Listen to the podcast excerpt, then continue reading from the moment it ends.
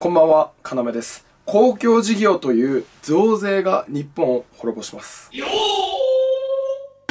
はい、今日のテーマはですね、公共事業です。皆さん、公共事業って聞いたらいいイメージありません？え公共事業とはですね、政府や地方公共団体、役所、いわゆるお上、え官が民間人に財やサービスを提供する事業のことです。具体的にはですね、橋を作ったり、学校を作ったり、まあ、道路を整備したりなんですね。で、今日はですね、僕はね、僕は国防やインフラなどの、ま、最低限の公共事業は僕はしっかりやった方がいいと思います、日本は。ただ、あ民業を圧迫するような、民間企業を圧迫するような公共事業、つまり、民間がやればいいってものを、官が口を出して、しかもみんなの税金で事業を起こすってことは良くない。最終的に経済を破綻させ、国を滅ぼすんだよっていうことをお話ししていきたいと思います。はい。で、公共事業、これだっていいイメージありますよね。それはね、なんでかっていうと、小学生の時から僕たちは、あ税金は必ずいいように使われるんだっていうのを授業で習って、しかも、あの、人によってはね、税金削減なんていうのも書かされたからなんですよ。え現在日本の税金や社会保険料を含めた国民負担率っていうのは財務省の算出したデータによると46 46.1%なんですね。で46.1%は働いた分の半分、働いた額の半分を税金に納めることになります。えそしてこの税金はですね、公共事業に使われて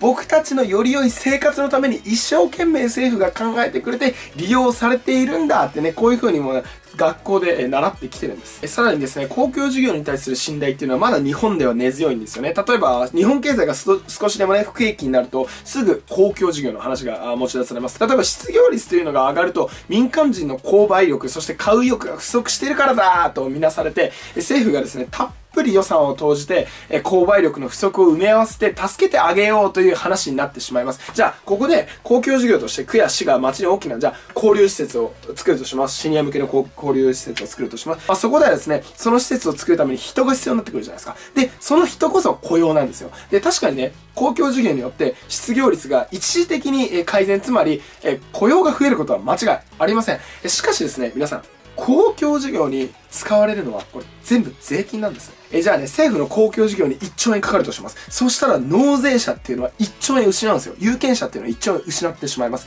え、納税者はですね、本来徴税されなければ、自分が今一番必要とするものを、その分1兆円分変えたわけなんです。で、ここでですね、公共事業によって増えた雇用っていうのは、これ数字になって目に見えるんですよ。で、これはですね、自由経済学の言葉で言うと、目に見えるものと言います。え一方でですね、1兆円の徴税で、つまり、政府から吸い上げられた1兆円で失われた雇用や、あ変えたはずのね、もの、サービスっていうのは表には出てきません。えこれをですね、自由経済学では目に見えないものと言います。そう、皆さん、ここのね、目に見えないものっていうのが大事なんですね。え国中の国民、みんなから税金をこう集めたせいで、本来発生したはずの消費や雇用が作られずに終わったこと、これにですね、気づかなければなりません。えさらにですね、国中の個人や企業が税金を取られた後ですね、その見返りとして、財やサービスっていうのは投じられるはずですよね。ただ、その投じられるのは、実に限定された場所なんですね。えこれはですね、雇用の創出ではなくてですね、財産の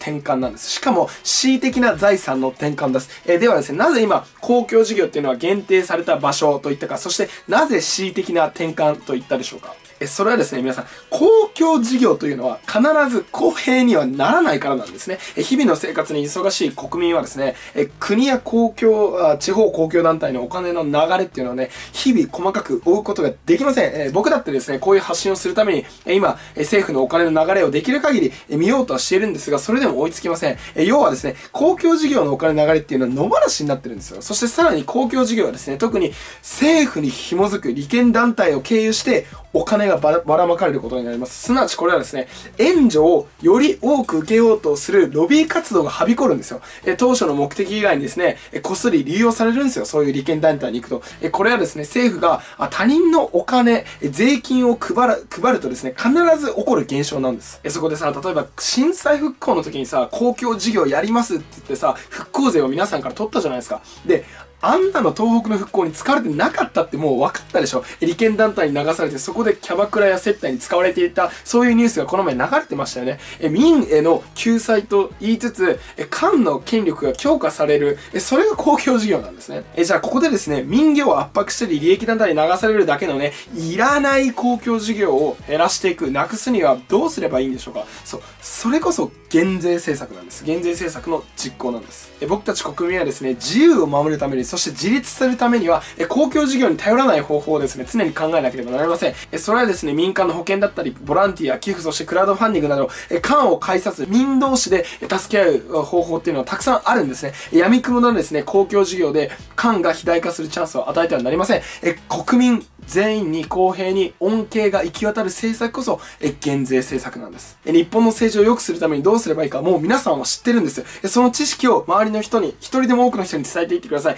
減税という政策でもう一度強い日本は取り戻せるんです。はい、今日もご清聴いただきありがとうございました。動画投稿の励みになるので、皆さんチャンネル登録と、あと、グッドボタン、グッドボタンお願いします。明日も日本の誇りを取り戻す。